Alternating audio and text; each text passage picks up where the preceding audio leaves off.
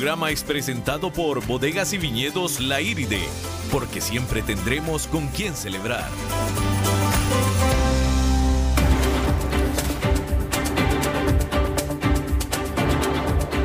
Inicia a las 5 con Alberto Padilla. Un programa diseñado con el objetivo de llevarte diariamente un tema de actualidad, acompañado siempre de reconocidos editorialistas, de lunes a viernes a las 5 de la tarde por CRC 89.1 Radio. A las 5 con Alberto Padilla. Hola, ¿qué tal? Saludos, bienvenidos a esta emisión de A las 5 con su servidor Alberto Padilla. Muchísimas gracias por estarnos acompañando. Espero que esté teniendo un buen final de jueves en donde quiera que usted esté. Si es aquí en Costa Rica, en San José sobre todo, bueno, pues un eh, jueves invernal, como que regresó, como que el, invierno se niega a retirarse de este país tropical, bueno, cuando menos de esta ciudad, de esta ciudad de San José Costa Rica. Pero saludos a donde quiera que usted esté. Las redes sociales del programa a las 5 con Alberto Padilla, tanto en Facebook como en Instagram. En Facebook estamos transmitiendo a través de Facebook Live. Un saludo a la cámara. No pretendo que nos siga por Facebook para que nos vean la cámara, no hay nada que ver aquí, pero sí definitivamente mucho que escuchar. Por si usted no nos puede seguir en la 89.1 FM, bueno, pues nos puede seguir en Facebook porque ahí se queda grabado el programa tanto en la página del programa como en la página de CRC 89.1. Y eh, también estamos en formato podcast en todas las plataformas, básicamente Spotify, Apple Podcast, Yahoo Podcast, etcétera, etcétera. Ahí sí nos puede escuchar a la hora que quiera, en el lugar del planeta que usted quiera, a través del aparato móvil que usted quiera también. Así es que disponibles, disponibles estamos. Aquí la que manda es Lisbeth Ubet Lisbeth Ulet, la productora de este programa. Por cierto, que los que nos siguen por la FM de 89.1, este programa se repite a las 10 de la noche. Salimos en vivo a las 5 de la tarde, repetición mismo día, 10 de la noche. Bueno, déjeme empezar hablando acerca de Mauricio Macri, que está ya en prácticamente su última semana eh, en el poder en Argentina y a solo un año de haber sido anfitrión de la cumbre del G20, el saliente presidente de Argentina, Mauricio Macri, se despide este jueves de la escena internacional en Brasil durante una reunión del Mercosur, la cual pues no será nada fácil. La agenda de la reunión está dominada por una propuesta para rebajar los aranceles a las importaciones de fuera del bloque y por la firma formal de un tratado comercial entre el grupo de países del Cono Sur y la Unión Europea. Macri era el presidente del Mercosur en junio, cuando se finalizaron las negociaciones del acuerdo, y lo considera pues uno de sus principales logros después de, pues, de haber perdido la reelección, pues definitivamente se queda con esta negociación que hizo con la Unión Europea.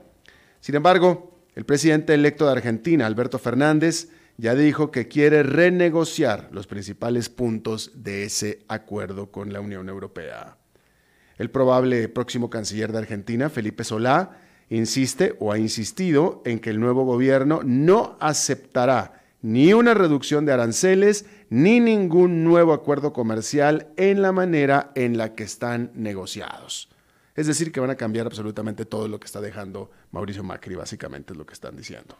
Aparte, Alberto Fernández está enfrascado en una guerra de declaraciones con Jair Bolsonaro, presidente de Brasil, quien ya dijo que no va a asistir a la toma de posición, de posesión del presidente del que es su principal socio comercial, que será dentro de cinco días. Todo esto, a pesar de que ambas partes hablan de una relación más pragmática.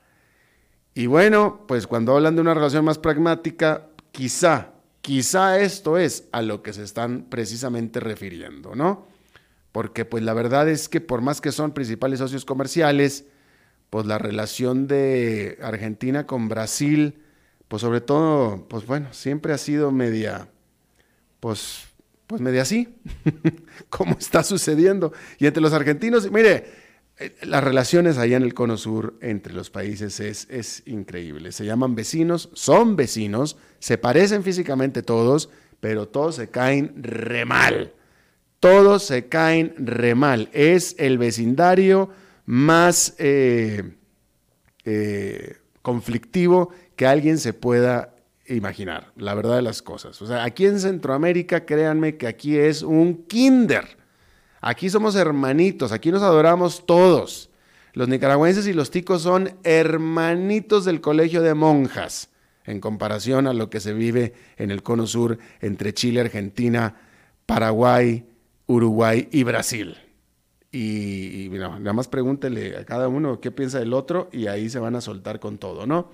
Y bueno, ahí están los presidentes, los presidentes eh, Alberto Fernández y Jair Bolsonaro, ni, se, ni, siquiera se, ni siquiera se saludan y no vale ni siquiera la toma de posesión del otro, este, sino un vecindario totalmente disfuncional. Pero bueno, en otro tema, este jueves y viernes se reúnen en Viena los miembros de la Organización de Países Exportadores de Petróleo. En la reunión de hace un año acordaron recortar su producción en 1,2 millones de barriles diarios como manera de sostener los precios del petróleo.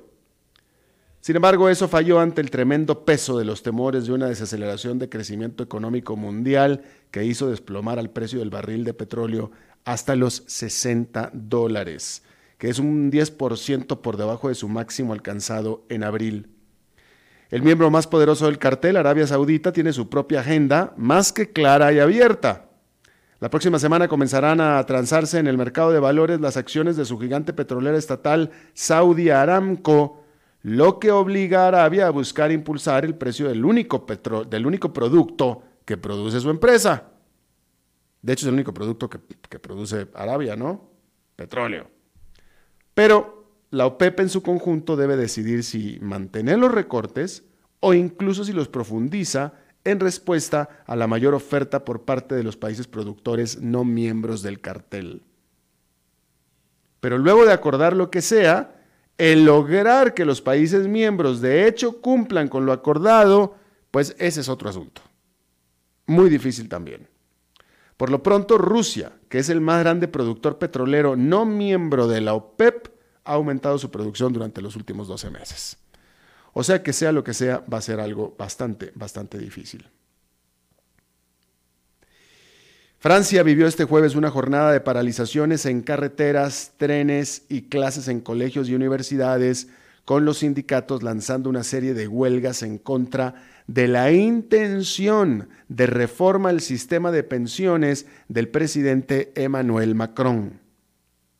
Solo uno de cada diez trenes de la empresa estatal SNSF funcionó este día, solamente uno de cada diez.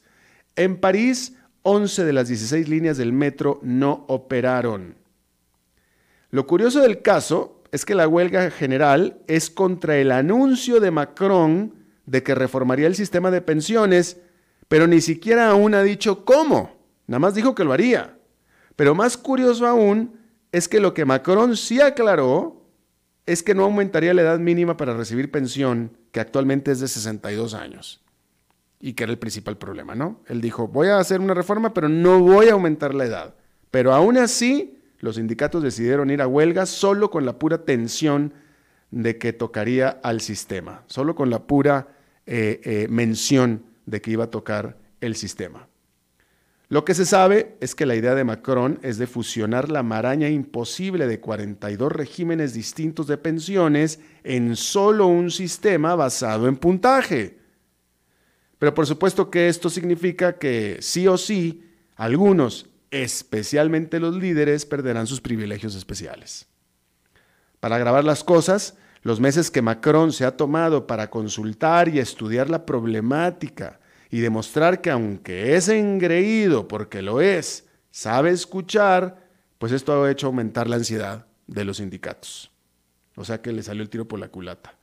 Por ahora, la mayoría de los franceses apoyan las huelgas, pero también la mayoría considera que es inevitable que los franceses tendrán algún día que seguir trabajando un poco más en la vejez. Por cierto, que eh, al final del día se ha estado reportando que las marchas, algunas de estas marchas se han tornado violentas de nuevo en París y en algunas ciudades de Francia. No estaba convocada la violencia, obviamente, pero se está reportando que se han tornado violentas. Bueno, cambiando de tema, hay que decir que no noticias, fueron buenas noticias este jueves durante una reunión de investigadores de Alzheimer en San Diego, California. Y es que la aguerrida empresa farmacéutica Biogen presentó su más reciente análisis sobre la efectividad de su tratamiento aducanumab.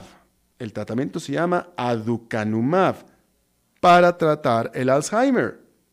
El aducanumab ha tenido un camino excepcionalmente tortuoso hasta ahora. Apenas a principios de este mismo año, Biogen había por completo cancelado el proyecto, abandonando la fase 3 de pruebas luego de que los análisis habían demostrado pues que no funcionaba. Entonces canceló el proyecto, punto, se acabó. Adiós. Pero en octubre la empresa, vino a decir que otros análisis diferentes demostraron que después de todo el tratamiento sí sirve. Imagínese usted. Entonces este jueves la empresa reafirmó lo dicho en octubre, es decir, que no ha encontrado algo negativo desde entonces. Por lo tanto, se espera entonces que presente los resultados a las autoridades sanitarias federales para su consideración, lo que abre la posibilidad de la existencia de un medicamento aprobado para combatir el Alzheimer. Es decir, que si las autoridades federales de Estados Unidos están de acuerdo con los hallazgos de Biogen, entonces, en teoría, en algún momento, el adacunomab va a ser el tratamiento, primer tratamiento para combatir el Alzheimer. Las acciones de Biogen subieron más de 4% con esta noticia. Hablando de enfermedades, hay que decir que en Samoa las autoridades pidieron a los habitantes no vacunados que cuelguen una bandera roja fuera de sus casas ante el empeoramiento de la epidemia de sarampión que está desatando, que está devastando a este diminuto país insular. Este pequeño país tiene 196 mil habitantes nada más y ya 4 mil han sido infectados de sarampión, matando a 60 de ellos, la mayoría niños menores de 4 años. Se está realizando una campaña masiva de vacunación con los trabajadores de la salud yendo puerta a puerta vacunando. El gobierno reporta que hasta ahora 55% de la población de Samoa está ya vacunada. En el mar de Arabia, la Marina de Estados Unidos interceptó un barco sin bandera que llevaba componentes para misiles hechos en Irán. El navío fue entregado al gobierno de Yemen, enemigo de Irán. Adicionalmente, el diario Wall Street Journal reportó que el Pentágono está considerando el despliegue de 14.000 tropas en la región como medida para contener a Irán. Por su parte, el New York Times reportó que Irán tiene misiles encubiertos en Irak. Alemania expulsó a dos diplomáticos rusos luego de que la Fiscalía Federal revelara la existencia de suficiente evidencia para sospechar que Rusia estuvo involucrada en el asesinato de un disidente checheno en Berlín en agosto. Esta persona recibió dos tiros mientras caminaba en un parque, en un parque público. Hay una persona rusa arrestada en relación con el asesinato, pero se ha negado a dar declaración alguna. Alemania asegura que Rusia se ha negado a colaborar con la investigación. El Banco de la Reserva de la India, que es el Banco Central, dio la sorpresa al decidir no rebajar sus tasas de interés a pesar de haber rebajado su estimado de crecimiento para la economía nacional desde 6,1 hasta 5% este año, más de un punto porcentual de reducción de estimado de crecimiento. Lógicamente los analistas estaban esperando una rebaja de tasas de, a menos, de al menos un cuarto de punto porcentual, que actualmente se encuentra en 5,15%. Es que la economía de la India se ha estancado, con la producción industrial cayendo y la inflación por encima del objetivo del banco, que es del 4%. Mire, antes de ir a una pausa, este, eh, yo digo, normalmente no, normalmente no le, no, le leería yo un chiste que me mandan por chat de WhatsApp, normalmente no lo haría, ¿no? A menos de que me hayan mandado algo que sea, pues, francamente, este, bastante, eh, pues ingenioso. Y este, la verdad, que me, pareció ingenioso. Digo, francamente, sí me pareció ingenioso. Y, me, va me lo va a perdonar, pero yo se lo voy a tener que leer porque me pareció ingenioso. Dice, un reciente estudio de la Universidad de Harvard afirma que la vida del casado es una de las mejores que hay. Mejor dicho, lo repito, un reciente estudio de la Universidad de Harvard afirma que la vida de casado es una de las cuatro mejores que hay siendo superada solamente por la vida del soltero, del viudo y del muerto. a, mí me pareció sumamente ingenioso este meme y se lo tuve que compartir. Bien, vamos a hacer eh, una pausa y regresamos con nuestra primera entrevista.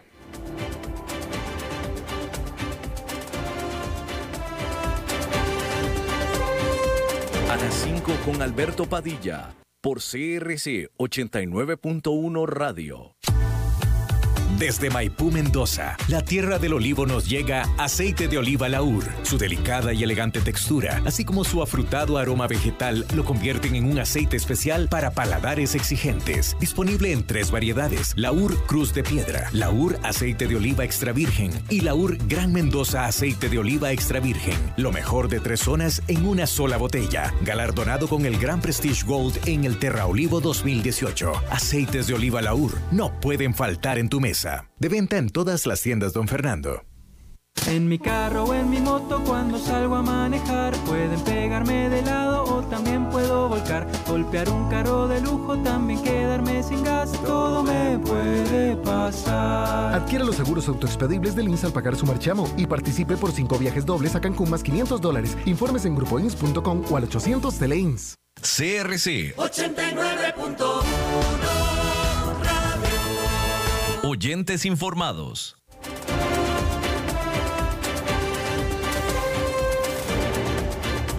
Seguimos escuchando a las 5 con Alberto Padilla.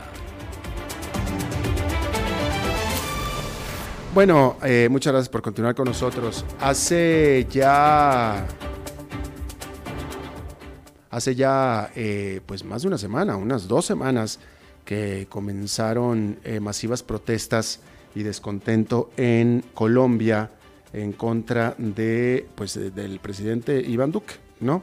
Y se lo informamos aquí prontamente. En su momento se dieron manifestaciones eh, violentas, eh, hubo incluso decisiones de toca de queda en algunas ciudades y hubo violencia que hacían recordar muchísimo la situación eh, pues, en otros países como en Chile, como en Bolivia, etcétera, ¿no?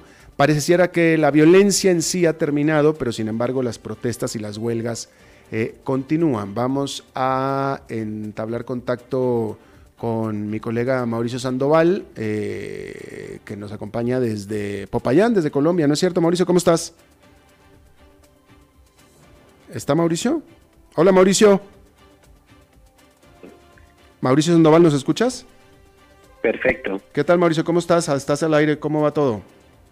Bien, Alberto, un saludo para ti y todos los oyentes. Este, estábamos hablando acerca de la, de la situación, eh, eh, la, violencia como tal parece ser que ya terminó, sin embargo las protestas, las marchas y las huelgas continúan. Así es, Alberto, ya van 15 días de manifestaciones, la violencia se ha reducido considerablemente el primer día de marcha que lo registramos aquí en el programa, el 21 de noviembre, pues los hechos violentos fueron contundentes en varias ciudades. Ayer solamente se registraron algunos hechos en Cali y en Medellín. En Bogotá, que había sido una de las ciudades pues, más afectadas, estuvo tranquilo. Siguen las conversaciones con el gobierno, aún no se define pues nada en concreto, hay diferencias todavía marcadas y por otro lado inició también la primera reunión, la puja por el salario mínimo que regirá para los colombianos el próximo año. Tampoco pues llegó a algún acuerdo y estas sesiones terminarán el próximo 15 de diciembre. Eh, fíjate, me, parece interesante eh, que mientras que la situación, la queja persiste, el malestar persiste, eh, el motivo por el cual los colombianos están molestos y salieron a las calles persiste, sin embargo, la violencia esa no persistió. Eh, eh, ¿Dirías tú, dirías tú que esto se debe a la efectividad de las autoridades o a un deseo intrínseco de los colombianos de no ser violentos? ¿Por qué, crees tú que es?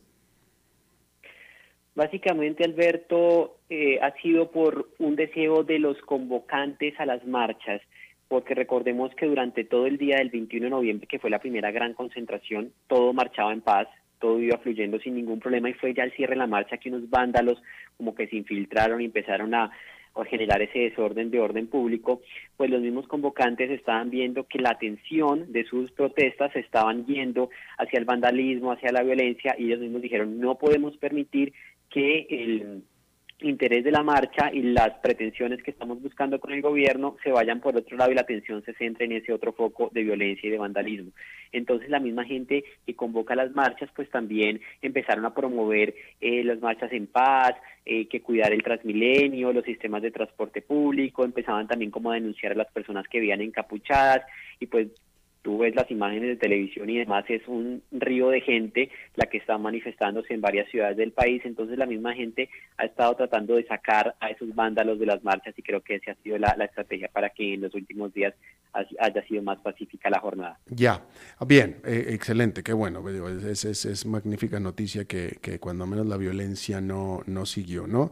Em, ¿Qué es, o sea, a ver si nos puedes describir ¿Qué cambio tan importante ha sucedido entre... ¿Cuándo entró Iván Duque al poder, Mauricio? Primero. Entró el 7 de agosto del año pasado. O sea que lleva, ya lleva un, año y medio, no, pero sí un año, unos 12, 14 eh, meses aproximadamente, 15 meses. Este, ¿Qué cambio tan importante hacia la baja ha habido en Colombia, sensible para el colombiano promedio, ahora en estos 15 meses de Iván Duque a lo que existía antes con Santos, que, le están culpando tanto a Iván Duque? Pues mira, Alberto, prácticamente yo creo que uno de los factores que más ha perjudicado la imagen del presidente Duque ha sido, y lo comentábamos la vez pasada, un poco como el incumplimiento de sus promesas. Todos los candidatos siempre incumplen y demás, pero se han centrado, digamos, en un en una propuesta principal y por lo menos han trabajado en eso. El expresidente Uribe, su propuesta era la seguridad democrática y se enfocó en eso. Entonces, digamos, descuidó la parte social y demás, pero la gente que lo eligió estaba contenta porque él estaba trabajando por la seguridad. Santos empezó con su bandera de la paz y él estaba con la bandera de la paz. Duque no tiene algo que lo caracterice, empezó con un gobierno de economía naranja, era como su bandera, después se fue desvirtuando, no ha hecho nada en economía naranja, entonces no tiene como un factor diferenciador. Y lo otro es que se ha centrado en echarle la culpa al gobierno Santos y ya va más de un año, como decías, entonces la gente dice, bueno, él dijo que iba a corregir el país, el rumbo, porque el Centro Democrático, tú sabes, el partido de gobierno estaba muy en contra de Santos, pero entonces tampoco empezaron a arreglar nada, ya la gente le dice, bueno, ¿cuándo va a asumir usted su responsabilidad? Porque no podemos esperar cuatro años echándole la culpa al gobierno anterior y que usted no tome acciones. Y segundo, las incoherencias del gobierno. Como candidato entonces dijo que no iba a subir el IVA a la canasta familiar, criticó esa política cuando Juan Manuel Santos la hizo. Lo primero que hizo Duque fue presentar una reforma tributaria donde subía el IVA a los más pobres, lo aplicaba en la canasta básica. Eh, otra cosa fue al inicio también empezaron las manifestaciones. Desde el primer día de su gobierno los estudiantes salieron a marchar porque le pedían una cita y él nunca los quiso atender. Él prefería atender a cantantes, a futbolistas. Eh, sí, era como muy, muy light, digamos, y entonces pues eso a los estudiantes y a los docentes les molestó y así se fueron generando una serie de eh, inconformismos con varios sectores del país. Ya. Eh, bien, ¿qué está haciendo entonces al respecto en este momento a partir de, esta reacción de, de, los ciudadanos colombianos? Eh, ¿Qué está haciendo ya al respecto Iván Duque? ¿Se ha, ¿Se ha puesto las pilas? Pues en los últimos días ya ha bajado un poco eh, su ánimo porque estaba muy disociador también. Y lo que te digo, en los primeros días pues estaba centrando la atención en la violencia, entonces él era, en todos sus anuncios no decía nada, lo único era que iba a aumentar el pie de fuerza y la fuerza pública. Y a los manifestantes pues no les gusta que le pongan tanta militarización a las ciudades, entonces allí también se generó un poco de, de diferencias ya eh, convocó a un gran acuerdo y a una gran conversación nacional. Ya se han reunido varias veces en la Casa de Nariño con el presidente Duque y pues algunos eh, delegados de, del paro. Como te digo, no ha habido acuerdos, pero por lo menos ya hay un diálogo más abierto, más sincero. Ya las partes pues están por lo menos definiendo una agenda y una hoja de ruta.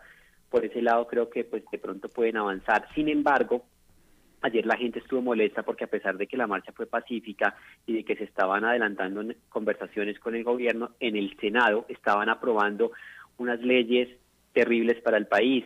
Una es, por ejemplo, para Andrés Felipe Arias, que era el exministro de Agricultura de Álvaro Uribe, que estaba preso, está condenado a 17 años de prisión, estuvo en Estados Unidos por el delito de agroingreso seguro, que era que le daba dinero del agro a los más ricos cuando era un programa para los más pobres.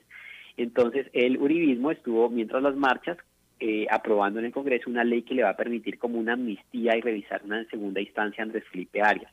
Segundo, estuvieron presentando la nueva reforma tributaria. Entonces a eso a la gente pues también le genera como dudas y desconfianza porque el gobierno está hablando con ellos y está presentando las reformas que a la gente no les gusta en el Congreso y están pasando los debates, que es lo peor.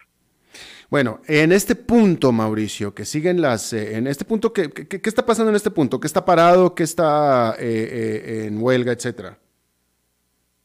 Bueno, básicamente los más afectados son el comercio, porque pues la gente tiene temor de abrir sus locales comerciales porque haya violencia o la gente pues la movilidad en las ciudades se vuelve un caos completamente, las vías se cierran y demás por las manifestaciones que son masivas, entonces el comercio es el más afectado. En el departamento del Chocó ya no hay gasolina porque los indígenas tienen bloqueadas las vías intermunicipales, entonces no pueden ingresar las ambulancias, de la gasolina. Hay varios sectores pues que se han visto afectados también por las marchas. Sin embargo, las dos últimas encuestas recientes que han salido, el 74% de los colombianos apoyan las manifestaciones y el 70% de desfavorabilidad tiene el presidente Duque, es el presidente con la imagen más impopular de Colombia en los últimos 14 años, esperando a Juan Manuel Santos, que tuvo una imagen también complicada. Oye, pero dices, dices, en los últimos 14 años, hace 14 años estaba Álvaro Uribe, ¿que no? Pero Álvaro Uribe tiene una imagen espectacular, o sea... No, no, pero hablas tú, hablas, mencionaste que es la, peor imagen en, en los últimos 14 años, pero hace 14 años el que estaba en el poder era Uribe. No, estaba mm, Andrés Pastrana. Ah, fue antes de Uribe, ok, ok, ok. Bueno, eh, Mauricio, para terminar, en este momento, en este punto, ¿qué es lo que están esperando los manifestantes, los líderes que están convocando a estas manifestaciones? ¿Qué están esperando que suceda para que ya puedan irse a sus casas ahora sí?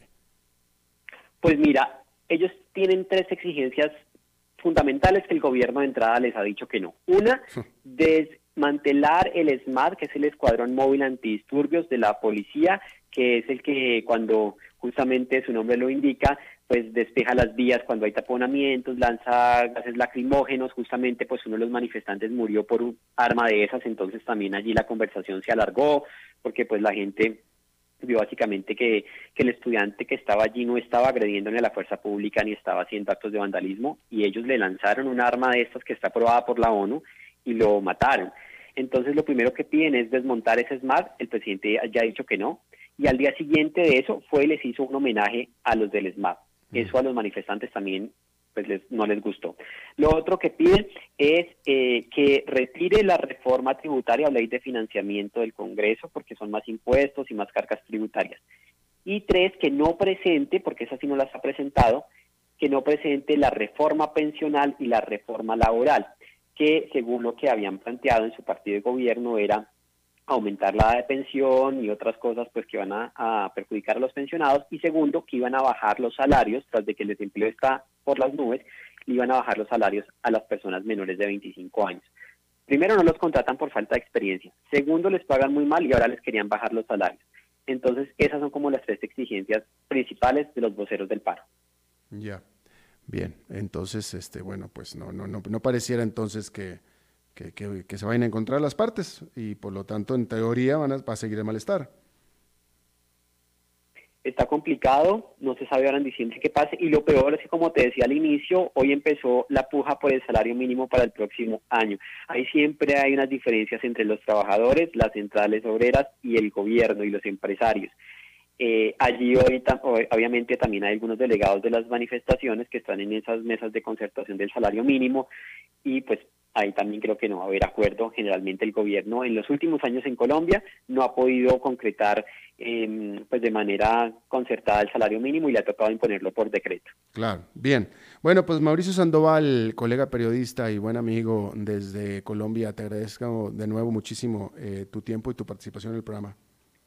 A ustedes, Alberto, muchas gracias y feliz tarde también a todos los oyentes en Costa Rica. Gracias. Eh, vamos a hacer una pausa y regresamos con otra entrevista más.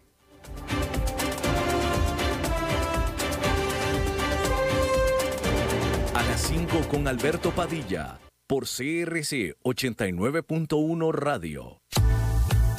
Desde Maipú, Mendoza, la tierra del olivo nos llega aceite de oliva Laur. Su delicada y elegante textura, así como su afrutado aroma vegetal, lo convierten en un aceite especial para paladares exigentes. Disponible en tres variedades: Laur Cruz de Piedra, Laur Aceite de Oliva Extra Virgen y Laur Gran Mendoza Aceite de Oliva Extra Virgen. Lo mejor de tres zonas en una sola botella. Galardonado con el Gran Prestige Gold en el Terra Olivo 2018. Aceites de oliva Laur no pueden faltar en tu mesa. De venta en todas las tiendas, don Fernando.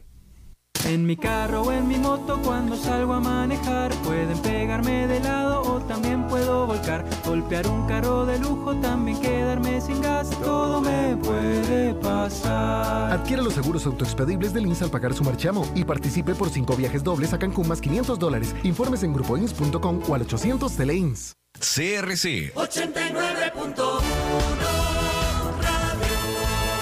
Oyentes informados.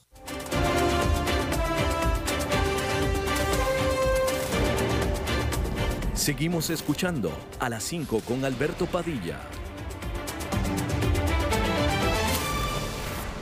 Bueno, eh, vamos a hablar de un tema muy, muy amplio, pero voy a empezar diciendo que en los últimos años las velocidades de conexión han crecido exponencialmente en América Latina, especialmente las velocidades móviles, es decir, la banda, la banda ancha móvil o BAM, que en menos de cinco años se duplicaron anualmente, en promedio respecto del año inmediatamente anterior, pasando de conexiones iniciales de 128 kbps a velocidades que ya superan los 3 mbps en promedio, lo cual constituye una gran, un gran logro y avance en muy poco tiempo. Sin embargo, y esto es lo, importante, es insuficiente y evidencia que en la región, en América Latina, tenemos un rezago histórico de acceso a red que nos distancia profundamente de Europa, Estados Unidos, Asia y Australia y nos pone al nivel de África. Esto, esto lo estoy sacando de un, de un informe que se dio en otro medio. Pero el punto es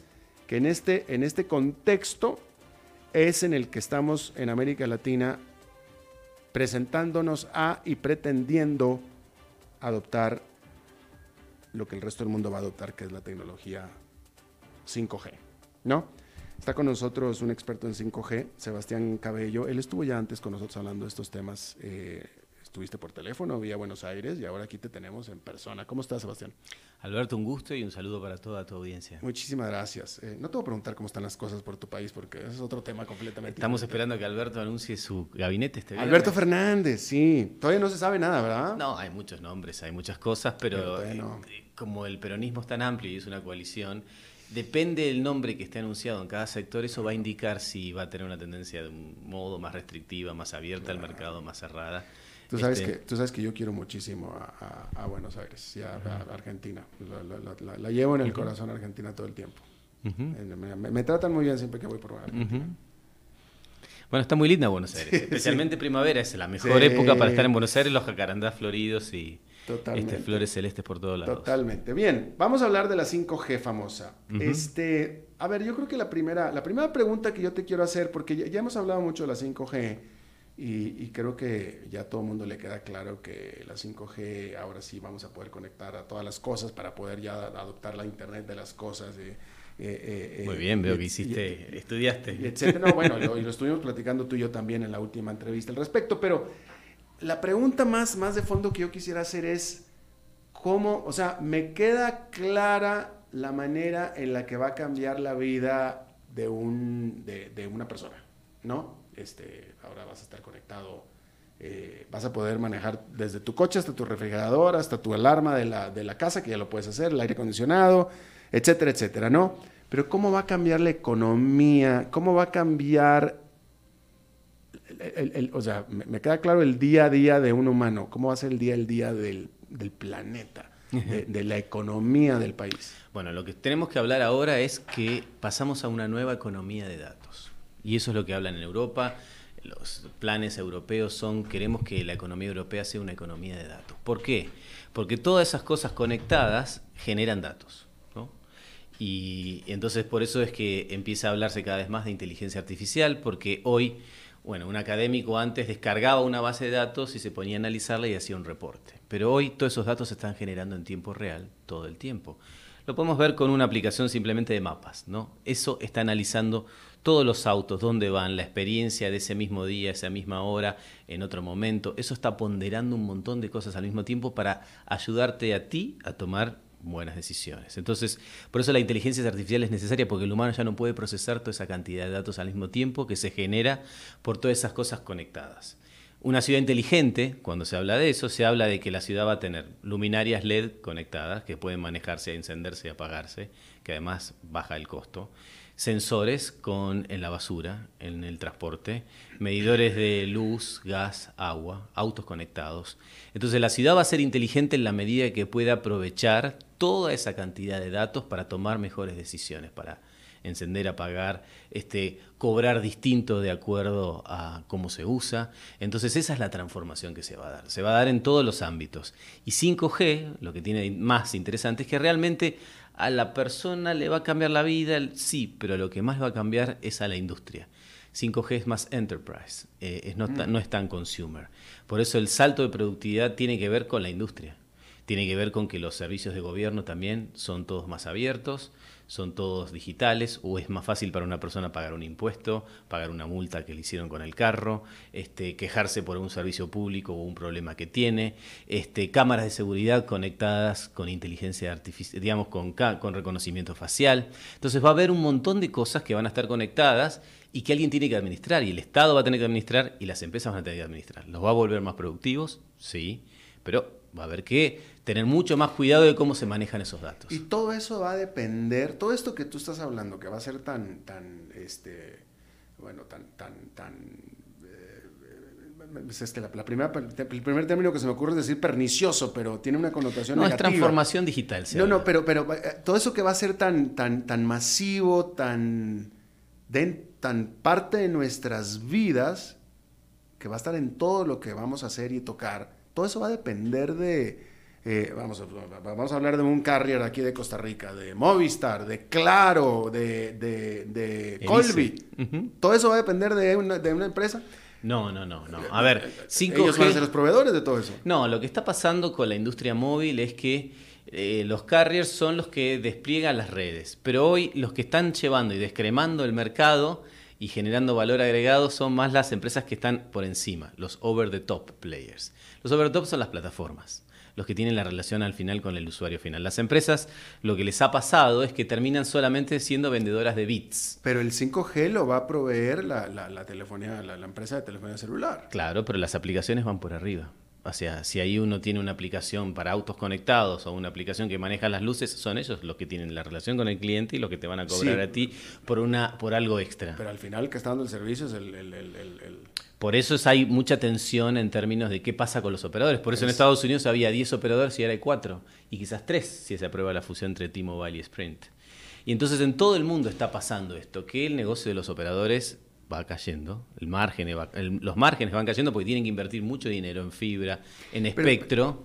Cuando tú hablas de las plataformas, estás hablando de, lo que es hoy un Facebook, un Google, etcétera. Exacto. Esa parte me queda clara. Pero si la 5G va a ser, hay un término la fintech, todos los que ofrezcan todos los tipos de servicios hoy, las operadoras han fallado en mucho en todos los servicios que son de valor agregado. Lo que hoy terminan vendiendo son bits. Pero, fíjate, vuelvo, vuelvo. Hay, un término que no estoy encontrando por mi falta de, no sé qué, pero de, vitaminas definitivamente, pero hay un término que, estoy buscando y que no encuentro. Pero, pero, a ver, hoy en día, a ver, mi proveedor es, vamos a suponer que mi proveedor es eh, de celular, vamos a suponer que es claro, ¿sí?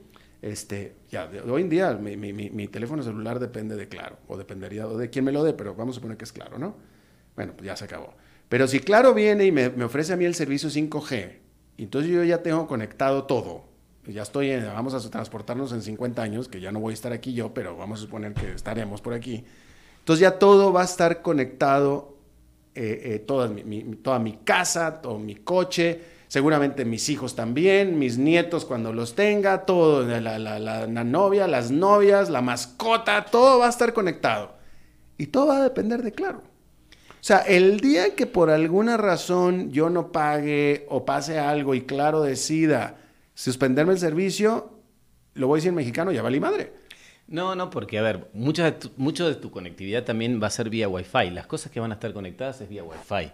No es vía 5G todo. Este, 5G, por eso digo que no va a ser tan, tan impactante para una persona, porque a ti no te va a cambiar mucho tener más velocidad con esto. Con la velocidad que hoy tienes ya puedes ver streaming de video. HD también. 4K, probemos, por ahí también.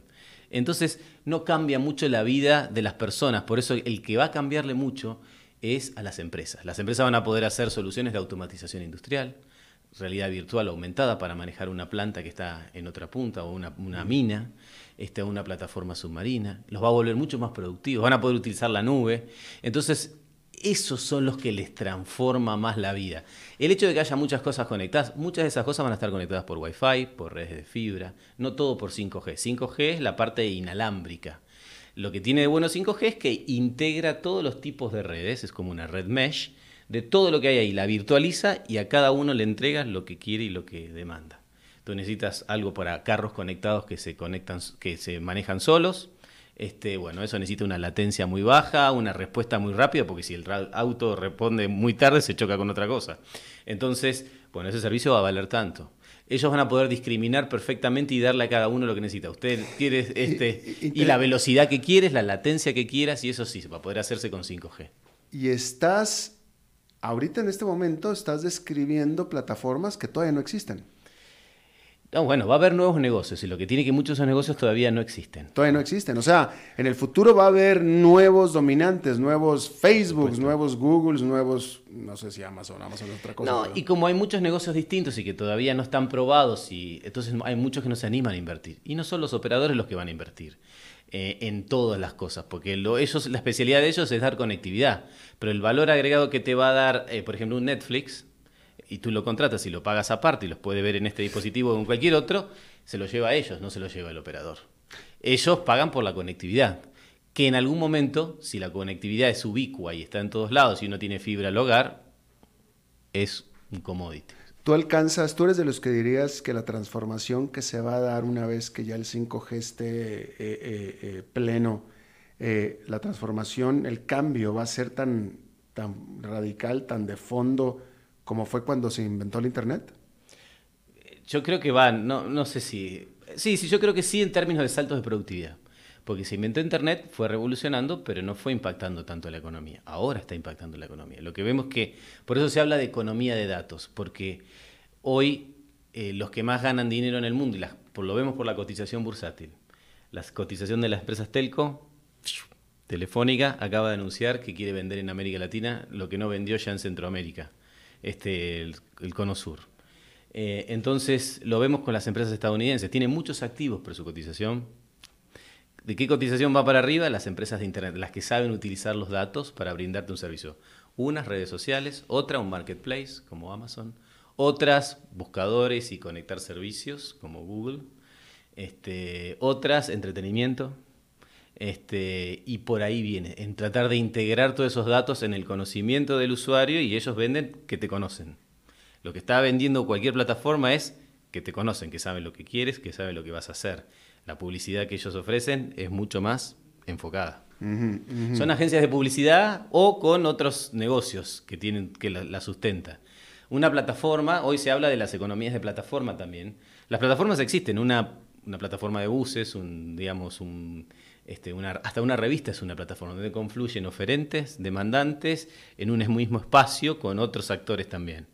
Lo que buscan todas es que uno permanezca más tiempo en su plataforma, en su espacio. ¿Por qué? Porque a través de eso te conocen, conocen tus hábitos y a partir de eso pueden vender y ofrecer otras cosas. Claro. Eso es el mundo de los multi-sided markets y la platform economy. Eh, ¿Quién tiene ahora 5G? Corea. Corea, Estados Unidos, este, Uruguay hizo una prueba. Sí, Estados Unidos tiene, con Verizon y ATT hicieron una... Eh, lo utilizan más para banda ancha fija inalámbrica, poder llegar a los lugares donde no es rentable llegar con fibra, llegan con inalámbrico. Pero eh, todavía no está explotándose uno de los usos más masivos de 5G, que va a ser el, el, Internet de las Cosas. Están creciendo mucho, pero falta ¿Quién es el que está más avanzado hasta ahora? ¿Corea? Corea, China está lanzando ahora, Europa no lanzó todavía, así que está atrasado. ¿Y, cómo va? ¿Cómo, cómo, cómo, cómo, cómo se ve con respecto a la experiencia de Corea hasta este momento? Eh, a ver, se ve que, eh, bueno, es impresionante las, este, eh, que, todo se pueda producir de manera, por estar conectado. Ahí, bueno, el caso más emblemático siempre ha sido Estonia, es un país muy pequeño donde tiene todos los servicios, este, todos los servicios son electrónicos, donde uno tiene la identidad, el voto, todo se puede hacer de manera electrónica. Y Corea está avanzando también mucho hacia eso, siendo un país que es mucho más sofisticado que un país pequeño como Estonia.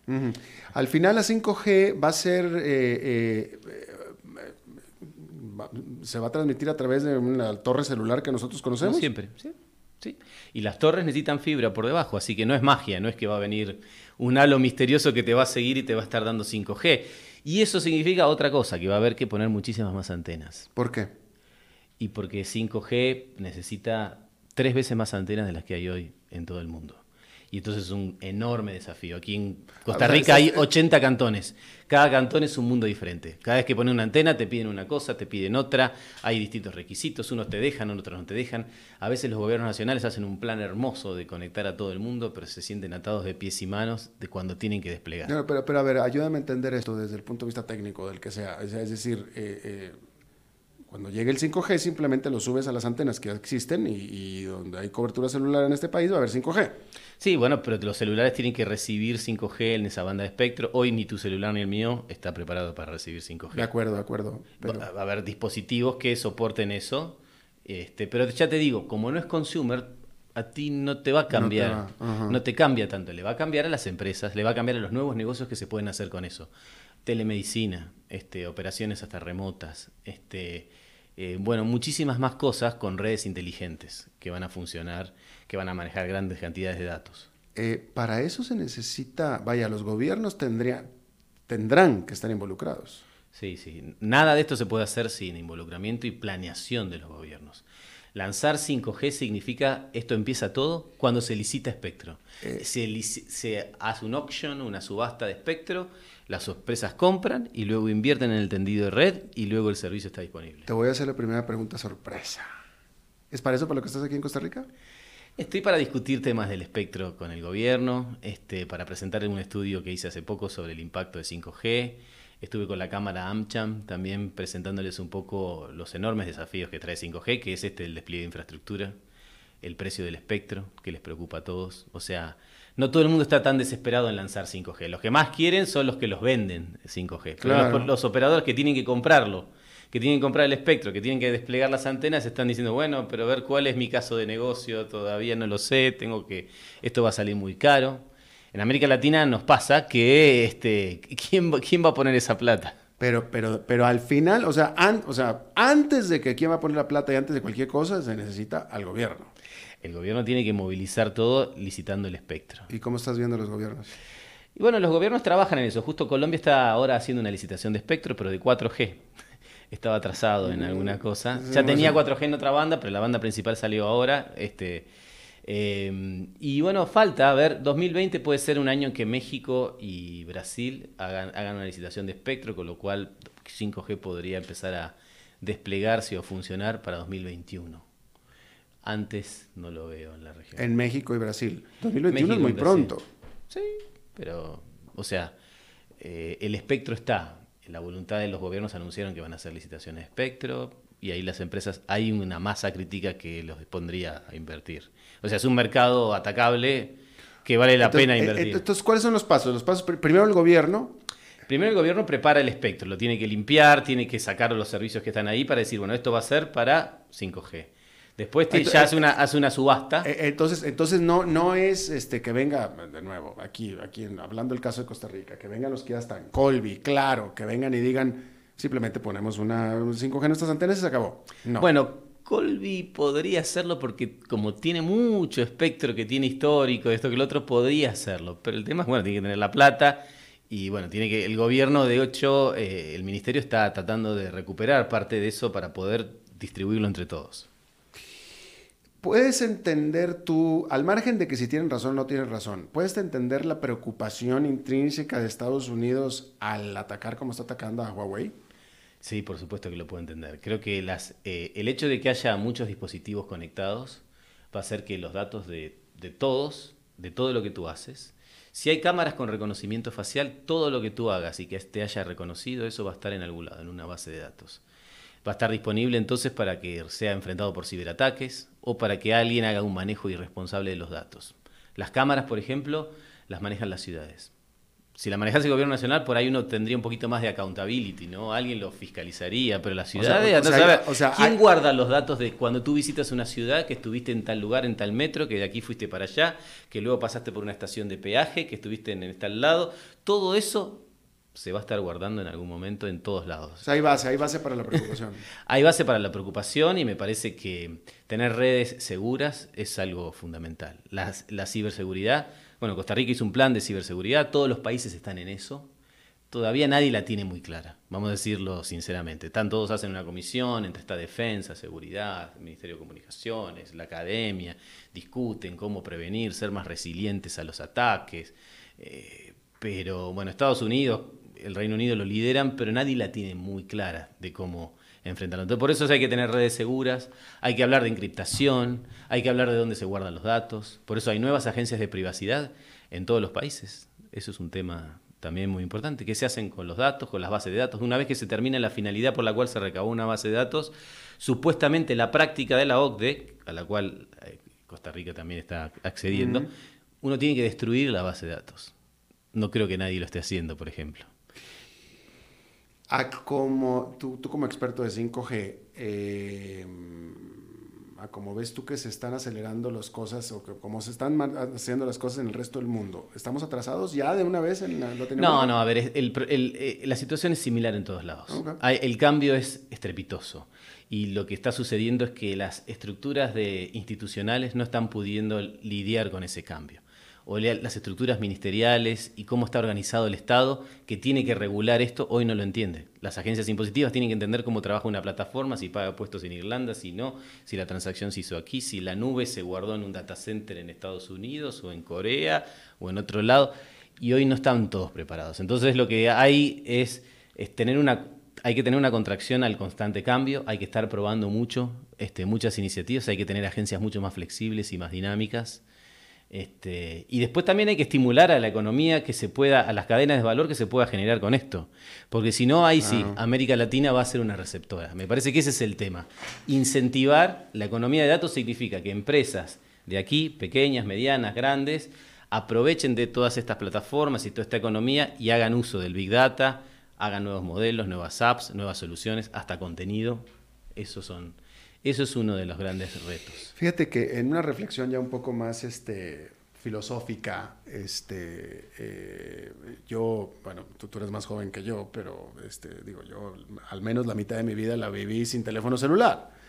Y, yo me acuerdo cuando recién salieron los teléfonos celulares en América Latina a finales de, a principios de los noventas, eh, eh, y, en el mundo aparecieron no mucho antes que eso, pero, pero se hablaba de, la, de, la, potencialidad que tener un teléfono celular que eventualmente se convirtió en una computadora personal iba a traer para los pobres de, del mundo, ¿no? Este, pues antes un pobre no tenía teléfono, punto, se acabó. Y mucho menos una computadora. Ahora un pobre tiene lo, oportunidad, si es que puede pagarse un teléfono celular, tiene la oportunidad de tener ya un teléfono y tener de hecho una computadora ya en su casa con el teléfono celular, ¿no? Lo que en teoría lo obtendría, lo, lo pondría en, en, en, en una, en ventaja o en comparación con el resto de la población. Pero no ha funcionado así. Los pobres siguen igual de pobres y tienen su teléfono celular y tienen su computadora y todo y siguen igual de pobres. Y para mí es una decepción. O sea, me, explico, o sea, me acuerdo que en su momento hablábamos de, de, que esto iba a sacar gente de la pobreza, etcétera, etcétera. Y no ha sucedido. No, yo no sería tan terminante. Me parece que hoy la conectividad eh, se, ha, se ha democratizado. Antes el teléfono unos pocos accedían a partir de la telefonía móvil y la masividad de esto, hoy muchos pueden acceder a Internet. Y de ahí mucha gente se puede capacitar, tener mejores trabajos. Hoy el que no accede a Internet va a tener un peor trabajo que el que accede.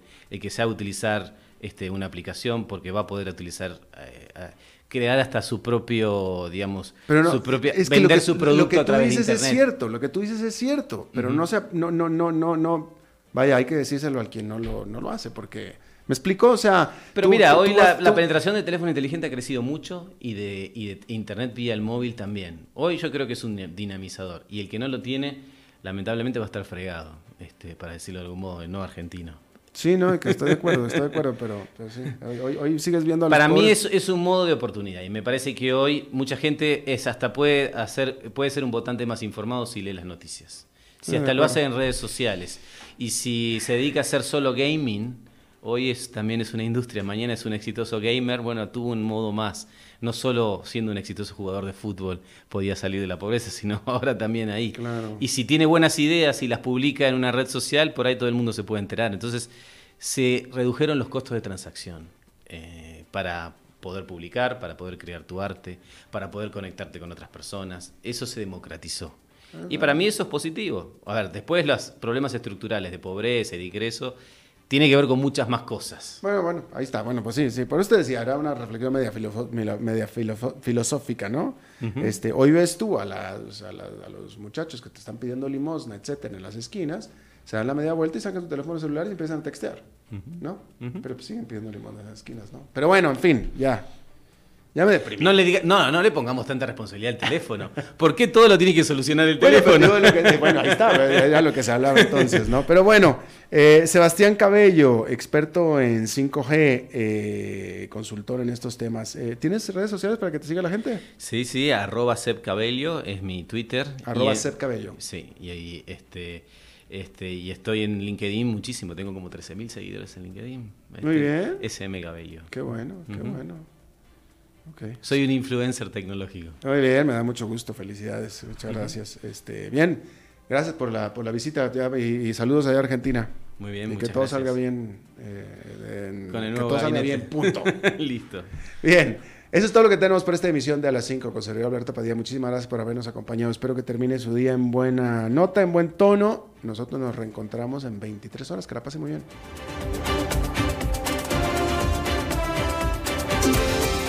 Este programa fue presentado por Bodegas y Viñedos La Iride, porque siempre tendremos con quién celebrar.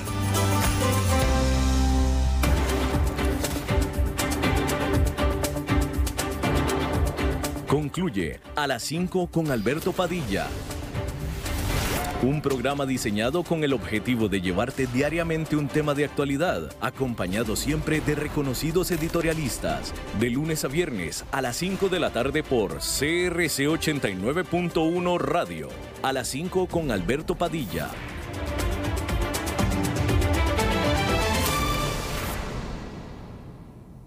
Estas elecciones impactan todo lo que usted tiene cerca las aceras del barrio que usted tiene cerca, los encuentros culturales que usted tiene cerca, las comodidades en la feria que usted tiene cerca. Por eso, estas elecciones se viven de cerca.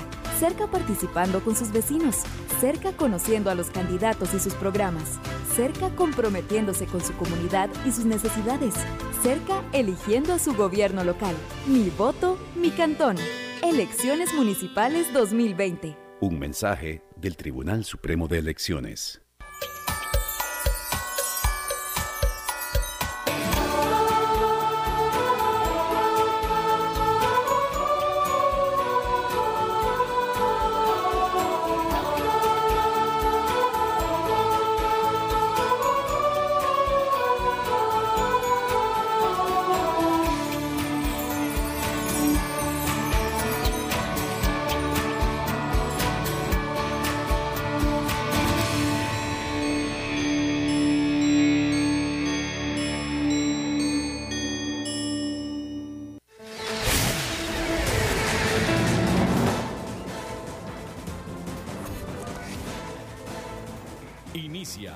Resumen informativo en noticias CRC 89.1 Radio.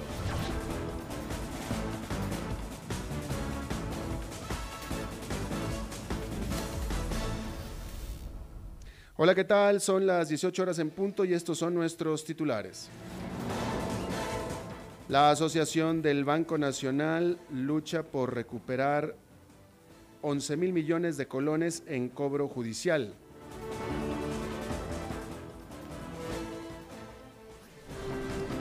El presidente Alvarado firmó la ley que recorta las pensiones de lujo. Los conductores que manejan ebrios pagarán más de multa. Hoy continúan los trabajos en el puente Virilla en la ruta 32. En el mundo detienen a 17 miembros de una presunta secta religiosa en Panamá. Y en los deportes esta noche inicia la final del fútbol femenino. Denuncia. La Asociación de Empleados del Banco Nacional repartió 10 mil millones de colones en créditos en el 2017, a pesar de que habían pérdidas, según reveló hoy la gerente actual de la asociación, Karen Vargas. La funcionaria explicó ante los diputados de la Comisión de Control de Ingreso y Gasto Público que el desorden financiero fue tal que una auditoría reveló que la Asociación del Banco Nacional sostenía 253 debilidades técnicas y de recursos humanos. Vargas también expuso ante los legisladores que se le prestó a personas que no eran asociados de la entidad. Política. El presidente Carlos Alvarado firmó la ley que recorta las pensiones de lujo. Se trata de las pensiones en los regímenes del Magisterio Nacional, Gobierno y Poder Judicial. La ley, impulsada por la diputada restauracionista Xiomara Rodríguez, permitirá aplicar el cobro de contribuciones solidarias a jubilados que superen los 2 los dos millones doscientos mil colones en pensión, en el caso del Magisterio y el Gobierno, y 2 millones seiscientos mil colones en el Poder Judicial, generando 12 mil millones de colones anuales. Servicios. Los conductores que manejen ebrios pagarán más de multa. La multa actual es de 318 mil colones. Sin embargo, a partir del primero de enero, el monto será de 326 mil, es decir, un aumento de 7.750 colones. Este incremento también aplica para infracciones como virar en una zona prohibida o adelantar en una curva o en puente. Infraestructura. Continúan los trabajos en el puente Virilla en la ruta 32. Se trata de la colocación de concreto sobre la pila 2 de la nueva estructura que se encuentra entre Tibás y Heredia. Los trabajos iniciaron hoy a partir de las 9 de la noche y concluirán mañana a las 4 de la mañana. Por esta razón, la vía entre Santo Domingo y Tibás estará con paso regulado.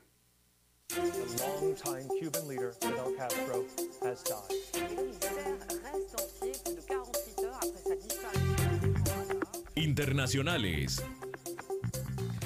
Las autoridades de Panamá detuvieron a 17 personas, incluidos menores de edad, por su presunta pertenencia a una secta, informó el director de la Policía Nacional, Jorge Miranda. El operativo se realizó en una playa de la localidad costera de San Carlos, unos 75 kilómetros al suroeste de Ciudad de Panamá. Según Miranda, desde hace días circulaban por redes sociales mensajes sobre una presencia en el país de una presunta secta religiosa que ya había sido expulsada de Costa Rica. La pasión de los deportes en noticias CRC 89.1 Radio. Esta noche inicia la final del fútbol femenino. El juego será a las 8 de la noche en el estadio Rosabal Cordero entre Moravia y Alajuela. Las personas que asistieron ayer al duelo de la final masculina pueden ingresar hoy con el mismo boleto para este primer juego. El equipo ganador de esta serie se enfrentará a Saprissa en una gran final para definir a las monarcas del balompié femenino del 2019. El encuentro de, la, de vuelta de la final femenina será el lunes a las 7 de la noche en el estadio Morera Soto. Estoy informado a las 18 horas con 5 minutos. Les recuerdo que exactamente en 12 horas las primeras informaciones del nuevo día. Pero no se vaya todavía porque está empezando el programa de La Lupa. Los saludo Alberto Padilla. Buenas noches.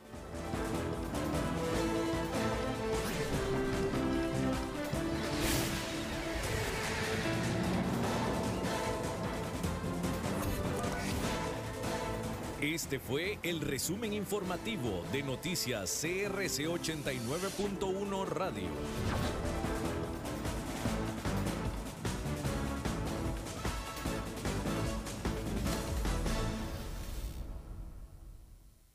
El programa de hoy corresponde a una repetición. Inicia La Lupa, el programa que muestra los hechos en su tamaño real, con los periodistas Carlos Villalobos y Hilda González. Escúchalos de lunes a viernes de 11 de la mañana a 12 mediodía por CRC 89.1 Radio.